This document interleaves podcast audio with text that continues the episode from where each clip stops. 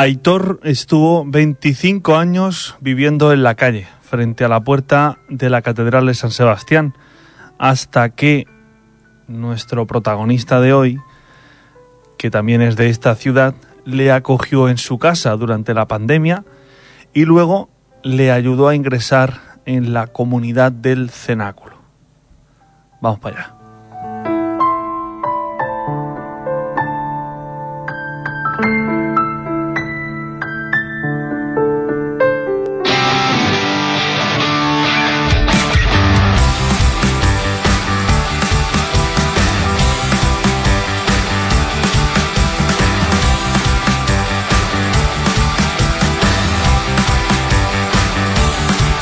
Bueno, Pedro, pues yo creo que ya nos puedes desvelar de quién vas a hablar hoy, ¿no?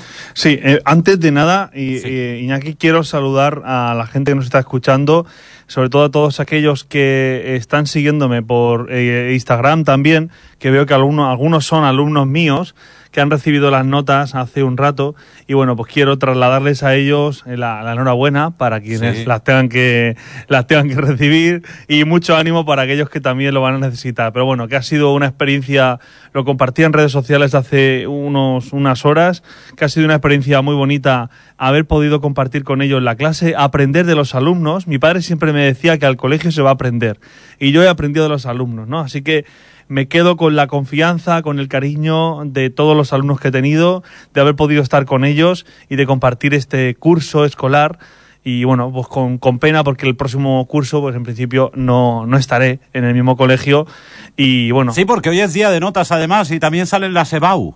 hoy es, hoy es el día de entrega de notas. Día de sonrisas y día de lágrimas. Sonrisas y lágrimas como el musical. Así que a todos que nos estáis siguiendo, que veo hay algunos que venís del colegio de recoger las notas. Enhorabuena, que paséis un buen verano. Ha sido una suerte poder estar compartir con vosotros este curso, aprender de vosotros y esto no acaba. Yo siempre digo que estoy a disposición de vosotros, los que seguís por redes sociales, sabéis que podéis contactar conmigo. Y sí, vamos ya con esa persona de la que queremos hablar. Pero fíjate, eh, decíamos en la introducción, eh, este chico, Aitor, a raíz de la historia de este chico, que durante 25 años ha estado viviendo en la calle, voy a contaros un poquito más de quién es Aitor, ¿no? Dice, eh, hijo de padres alcohólicos, pasó su infancia en centros y familias de acogida, puesto que a sus padres les quitaron la custodia y la de sus ocho, ocho hermanos. Hizo el servicio militar, aprendió albañilería y trabajó en la construcción, pero a los 22 años ya comenzó a vivir en la calle, a robar y a consumir alcohol de manera habitual. Eso eh, hizo que estuviera más de 25 años malviviendo en la puerta de la Catedral de San Sebastián, durmiendo, pues eso, atendiendo, durmiendo en centros de cáritas, en albergues municipales, y bueno, eh, hasta que un día apareció allí una persona eh, de la que se suele hablar mucho en redes sociales, en los periódicos, como es eh, don José Ignacio Munilla. Ahora, como decías tú, Iñaki, mi jefe, Monseñor Munilla, que era obispo de esa ciudad, de San Sebastián. Y eh, dice, dice Aitor en la entrevista que le han hecho que se acercó y el obispo le propuso dejar el alcohol y lo acogió en su casa. Y es llamativo cómo me sorprende cómo eh, esta noticia no tiene más recorrido y otras sí que tienen, ¿no? Eh, sí que quiero invitar a la gente, quiero invitar a la gente que nos está escuchando, que cuando he nombrado la palabra Munilla, obispo Munilla, pues seguro que eh, le ha venido a la cabeza muchas cosas que han oído de él. Eh, gente Iñaki que me, encontraba hace un mes y medio más o menos, ¿no? Gente que me, me decía, oye, hemos visto que tenéis obispo nuevo, un poco polémico, ¿no? Digo, pues, pues yo no lo sé, digo, pero es el primer obispo que me invita a hacer una barbacoa en su casa y a cenar en su casa. ¿En serio? Digo, yo solo puedo hablar. Yo estoy acostumbrado a hablar de, la, de las personas, de lo que conozco de las personas. Yo no tengo queja. Como digo, es el primer obispo que, el primer obispo que, que me invita a cenar a su casa y una barbacoa, o sea, en plan distendido, en plan. No se oye, dicen. No se oye. No se oye, pues debe oírse, porque no hemos tocado nada, ¿no? Ahora sí que se oye. Sí, pues no, estamos en, en, Vale. en directo. Estamos diciendo que estábamos hablando de, eh, de Aitor, un chico de 25 años, de que ha estado 25 años eh, metido en la droga y en el alcohol, hasta que un día pues se acerca eh, el obispo Munilla, don José Ignacio Munilla, que era obispo de, de esa diócesis, y le propone dejar el alcohol. Y además, no solo eso, sino que le invita a comer en casa. Decía que mucho se oye hablar de quién es don José Ignacio Munilla, pero yo creo que lo que tenemos que hacer es intentar eh, pues conocerle un poquito más y también pues tener la suerte, porque además él se presta a eso, a conocer personalmente. Así que eh, aquellos que no nos habéis oído, estamos hablando de don José Ignacio Munilla, decía Iñaki, de mi jefe. Antes de eso he saludado a todos los alumnos, que he tenido este año, que estoy contento por la experiencia que viví o que he aprendido mucho de vosotros. Y bueno, os pasaremos el audio en Spotify para que escuchéis el programa entero y lo podáis tener. Pero vamos a centrarnos en, esta cuestión, ¿no? En, aquí, este chico, eh, Aitor, fíjate que eh, a mí me sorprende cómo, la pregunta que yo me hacía, ¿yo sería capaz de acoger a una persona que está metida en el alcohol, en las drogas, en mi casa a vivir? O sea, eh, me sorprende cuando leí la noticia porque encima en casa de un obispo, ¿no? A vivir allí. Además, me vas a permitir, Pedro, que, que, te diga, porque tú sabes que las personas que no comulgan, y nunca mejor dicho, con vuestra eh, religión en este caso, y que son críticas con la Iglesia Católica, muchas veces os acusan de eso. Os dicen, pero bueno, ¿por qué no coges eh, y vendéis lo que tenéis en el Vaticano y ayudáis a la gente, a la gente pobre, ¿no? Eh, muchas, muchas veces, hombre, Caritas es algo muy visible, ¿no? Caritas diocesana es algo muy visible, pero muchas veces no solo el obispo, sino vosotros mismos, y me consta que aquí en Torrevieja también, de una forma eh, absolutamente anónima, ayudáis a mucha gente. Sí, sí, es verdad que la labor que, que hace Caritas es impresionante. Eh, y yo diría que lo que se conoce a lo mejor menos son esas pequeñas acciones que todos hacemos, creyentes y no creyentes. ¿eh? Uh -huh. Creyentes y no creyentes, esas obras de caridad que dicen mucho de la persona, ¿no? Porque, como decía, la capacidad de, de que puede tener una persona independientemente de que crea en Dios o no crea en Dios, en este caso, pues el obispo sí que, lo, sí que cree en Dios, por supuesto, pero que acoger en tu casa a una persona alcohólica, es decir, durante el confinamiento, eh, eh, lo que hizo el obispo fue eh, ayudar a este chico, Aitor, a ingresar en una, una comunidad que se llama Comunidad Cenáculo, que es una experiencia para personas con adicciones y eh, conviven bajo una disciplina, bajo una serie de, de, de normas o de, eh, podríamos decir, de ambiente que les ayuden a ir saliendo de esa, de esa adicción que tienen, ¿no? Las drogas o el alcohol. Y bueno, llegó el confinamiento y lo que hizo el obispo, porque este chico Aitor había estado en la comunidad esta, invitado por él, eh, después parece que no le resultó mucho porque era una experiencia en Francia, volvió aquí y lo que hizo el obispo fue mm, llevarlo a su casa para que conviviera con él y acompañarlo y, hacerle un seguimiento. Durante el confinamiento eh, vivió, estuvo viviendo con el obispo en casa y, fue el obispo el que le hizo ese seguimiento personal a este chico para, para ayudarle a dejar la droga, ¿no? Y Aitor, de hecho ahora Aitor vive en Alicante, -huh. porque el obispo está en Alicante, cuando estaba en asociación vivía allí, pero ahora mismo está viviendo aquí en, en Alicante. Entonces, bueno, creo que eh, una experiencia a, a, destacar, a resaltar. ¿Y de por qué don José Ignacio Munilla? Bueno, pues yo quería eh, traerlo porque precisamente quería anunciar que el próximo 16 de agosto, festividad de San Roque, pues va a venir a, por primera vez el obispo va a venir a Torrevieja y va a presidir y a predicar la misa de, de, la iglesia de San Roque, ¿no? Antes de eso, pues visitará por supuesto a la patrona de Torrevieja, la Purísima, y bueno, para mí es una, una alegría, ¿eh? una alegría porque yo estoy tremendamente sorprendido, tremendamente sorprendido con este, con este hombre, con don José Ignacio, por lo, por lo cercano que parece, porque habían dicho habían dicho tantas cosas de él que, que yo decía, ni todo será verdad, ni todo será mentira. Va, vamos a ver, vamos a ver qué pasa, ¿no? Lo que está clarísimo es que el trato personal con él es eh, súper, súper, súper humano, súper humano. Contesta los, le escribes un mensaje, te contesta a la hora que sea, mm, da igual, a la, mm, si le dices que quieres hablar con él, da igual, pues no tengo cita a las tres y media, vente, a las tres y media. ¿Qué horas son las tres y media del mediodía? Es la hora de la siesta. Pues bueno, vente y hablamos. Entonces, creo que son eh, eh, cosas, detalles que otros hablarán de otras cosas, ¿no? De otros detalles, pero yo hablo de lo que, de lo que vivo, ¿no?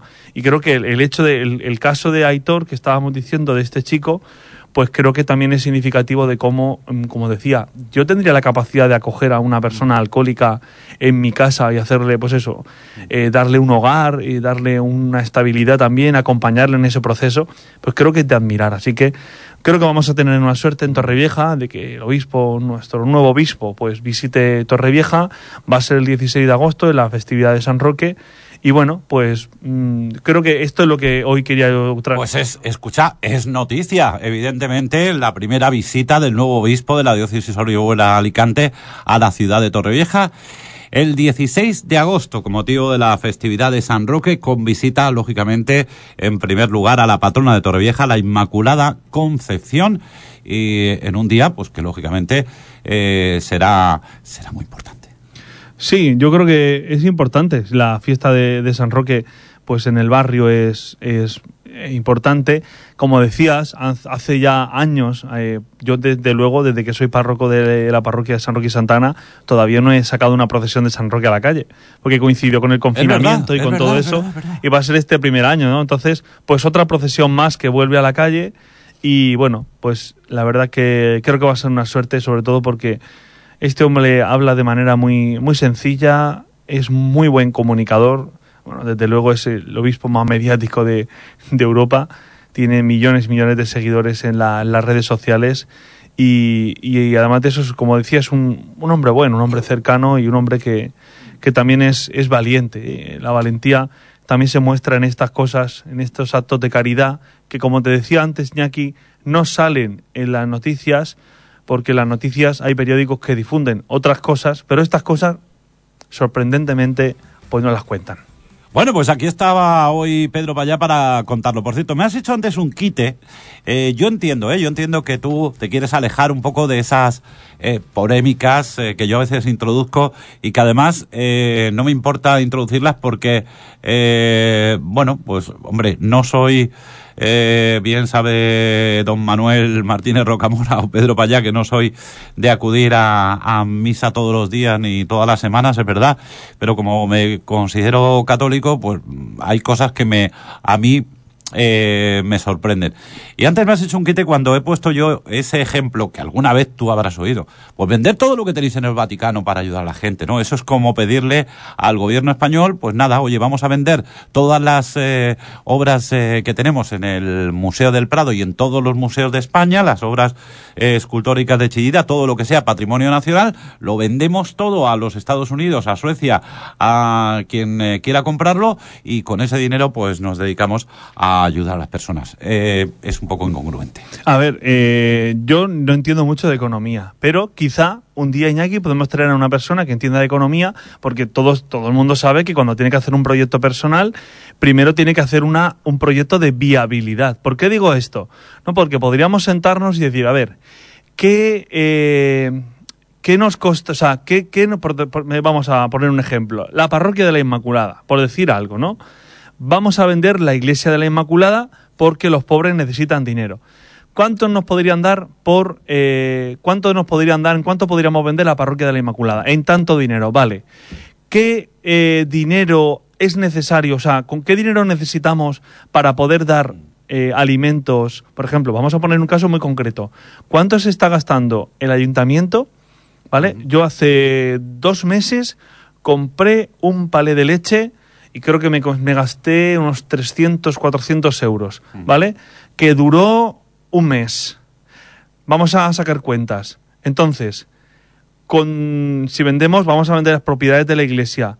Pero, ¿hasta cuándo tendríamos, con el dinero que sacáramos, hasta cuándo nos... Y una vez que ya nos hayamos gastado todo el dinero ese, entonces, ¿qué? Entonces, ¿qué? Porque lo mismo podríamos decir, tú lo has dicho, que se venda al ayuntamiento de Torrevieja, ¿no? En vez de, por ejemplo, pero ¿Hasta cuándo, hasta, hasta cuánto tendríamos para poder dar, eh, acompañar a la gente? ¿Qué pasa? Que necesitamos esos lugares físicos. Mm. ¿Sabes por qué he querido, por qué he querido eh, sacar esta, este ejemplo que alguna vez eh, yo creo que lo hemos oído, ¿no? porque a mí lo que me sorprende es eh, si yo no, me tem- yo no me meto con ninguna religión. Tú puedes ser agnóstico, puedes ser ateo, puedes ser eh, lo que quieras, ¿de acuerdo? O puedes eh, profesar cualquiera de las religiones que existen. La pregunta es, la pregunta es, si yo no me meto contigo, ¿tú por qué te metes conmigo?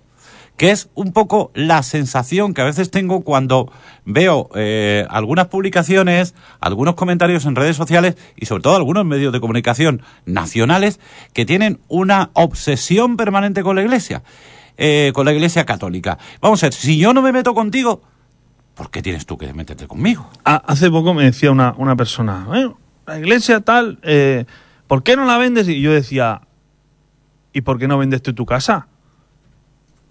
¿Por qué no vendes tú? No, es que mi... Hombre, me estás pidiendo que de una propiedad privada me estás diciendo que la venda.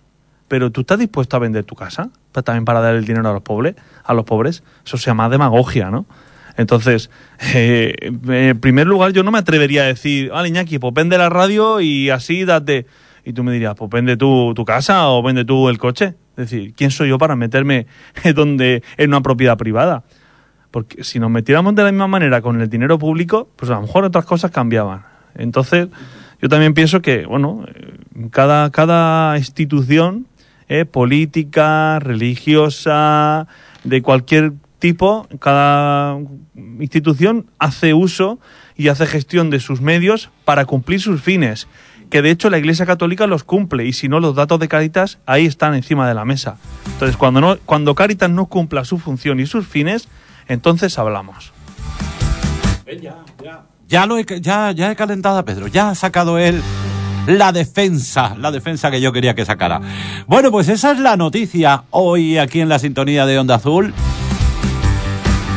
A ver, un segundo, ¿ves? Ya, es que hemos abierto...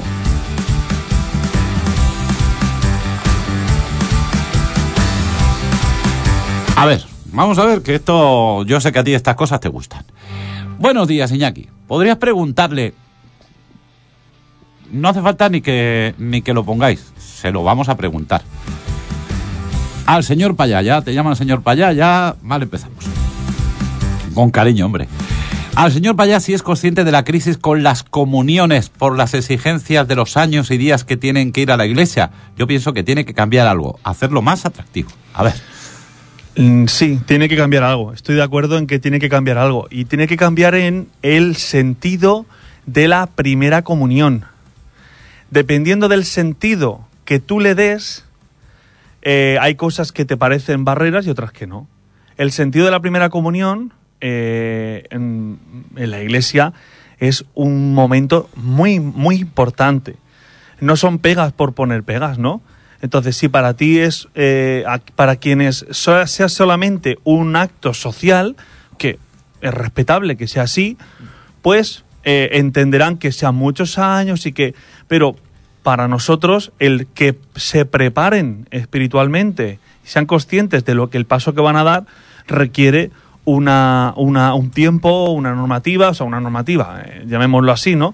Un, un te- un tiempo estipulado para que se preparen. Y por eso tan, por eso tan importante. ya me asalta la curiosidad eh, para que un niño o niña pueda hacer la primera comunión. eh, ¿Cuál es el tiempo que tiene que, que hacer catequesis? Ahora mismo son tres años, ¿eh? son tres años de catequesis. Hace unos, hace un- unos años eran dos. ¿Por qué? Eh, ¿Qué quiero decir? ¿Por qué digo antes eran dos, ahora son tres? Porque estas cuestiones se van revisando, nosotros las vamos revisando. Que no son cuestiones por poner eh, dificultades. También a veces, Iñaki, eh, eh, bueno, y quien ha hecho la pregunta, a veces eh, es que podrían poner facilidades. Yo, yo también pienso, por ejemplo... Sí, esta oyente, esta oyente eh, lo que nos dice es eso. Considera que las exigencias de esos tres años y los días que tienen que ir a la iglesia, pues que, bueno, que provocan un poco de, de crisis. Sí, pero ya digo, la crisis es porque eh, hay que entender el sentido por el que se hacen. Las cosas, la pregunta no es por qué se hace, sino por... O sea, la cosa no es por qué esto es así, sí, no, el sentido del por qué se ponen. No es por fastidiar, ¿no?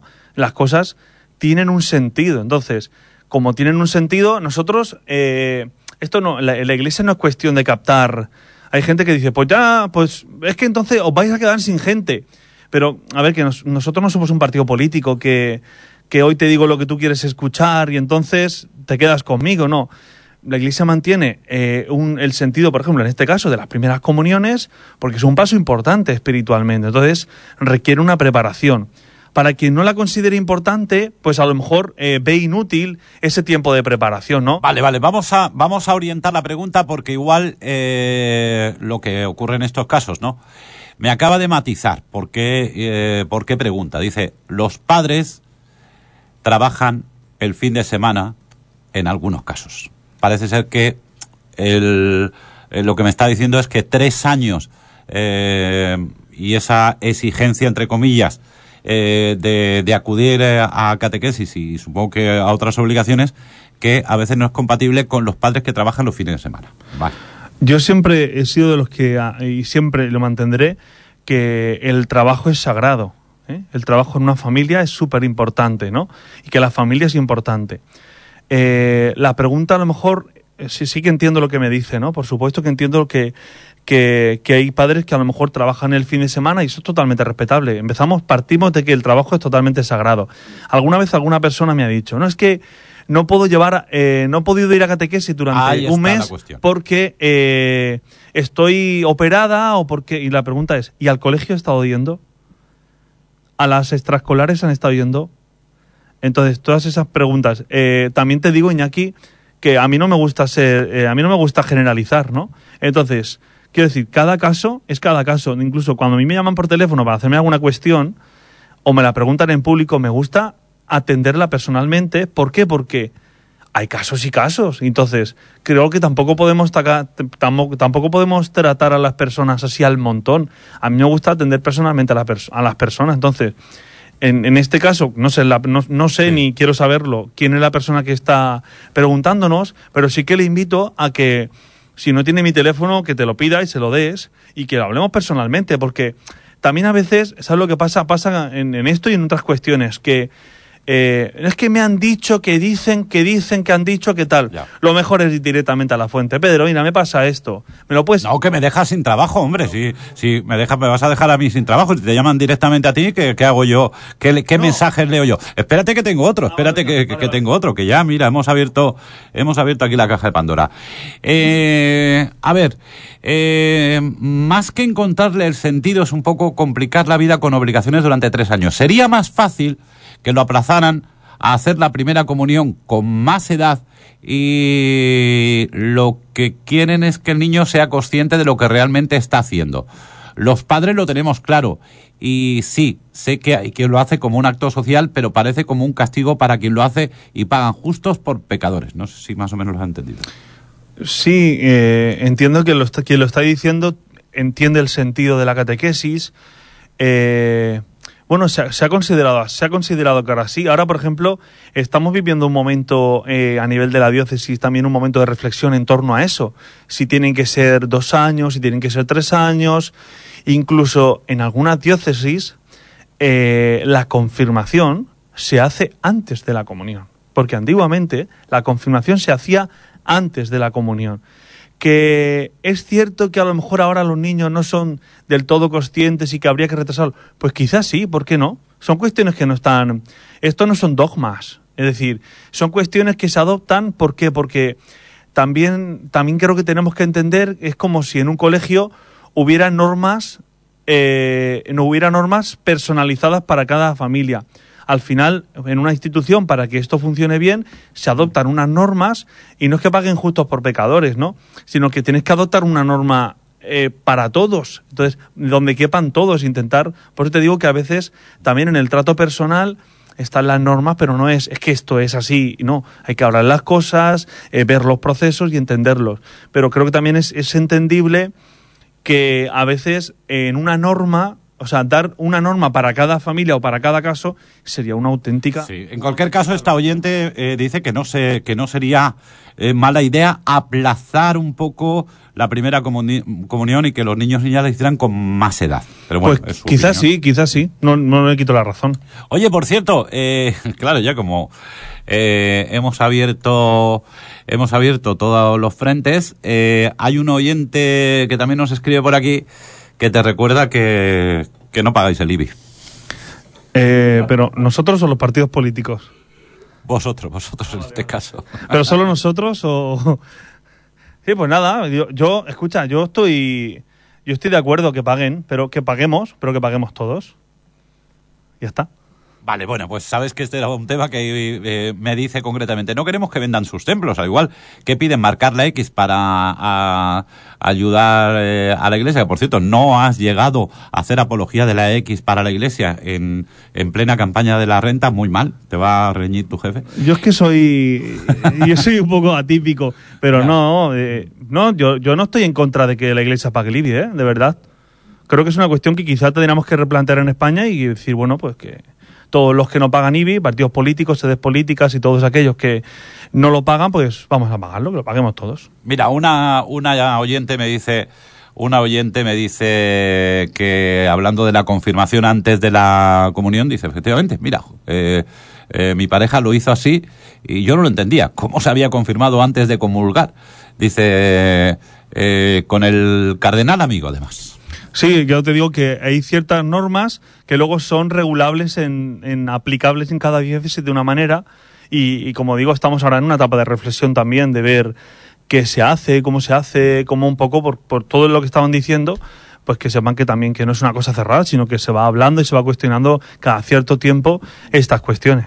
Muy bien, pues fíjate, hablando hoy de la noticia que nos ha contado que el día 16 de agosto, festividad de San Roque, el eh, obispo de Orihuela Alicante de la diócesis visitará Torrevieja para acudir eh, en primer lugar a, a saludar oficialmente a la Inmaculada Concepción y posteriormente ya para eh, acompañar a don Pedro en la misa del día de, de San Roque, pues eh, hemos hablado de la labor que hizo con un eh, joven que se encontraba, bueno, pues sumido en el alcoholismo y que el propio obispo se ha encargado de personalmente de recuperarlo a la vida. Y hemos acabado hablando de algunas cuestiones importantes de la Iglesia Católica, que también a mí me apetece cuando viene Pedro para allá, porque hay que ponerla sobre la mesa. Una Iglesia Católica que también tiene que ir rejuveneciendo y, como todo el mundo, reciclándose. Y ya te digo, Iñaki, que yo no tengo miedo a hablar de ningún tema. A los oyentes les invito incluso, pues, que si hay temas que quieren que yo trate y que hable, yo no me, yo no, o sea, no tengo miedo de, no tengo nada que esconder y, y también soy, pues, doy mi, doy mi opinión. A veces será políticamente correcta y otras veces no, pero yo intento responder a todo y con, con, con- Bajo tu punto de vista, claro que sí. Pedro, pues nada, nos escuchamos y nos vemos, si Dios quiere, el próximo viernes, ¿vale? Hasta el viernes que viene.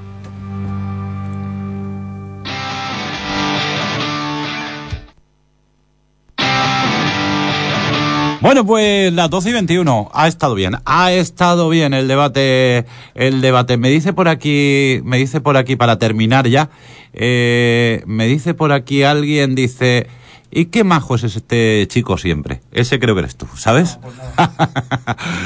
bueno, pues terminamos aquí bajo mi punto de vista con Pedro Payá en la sintonía de Onda Azul Torrevieja.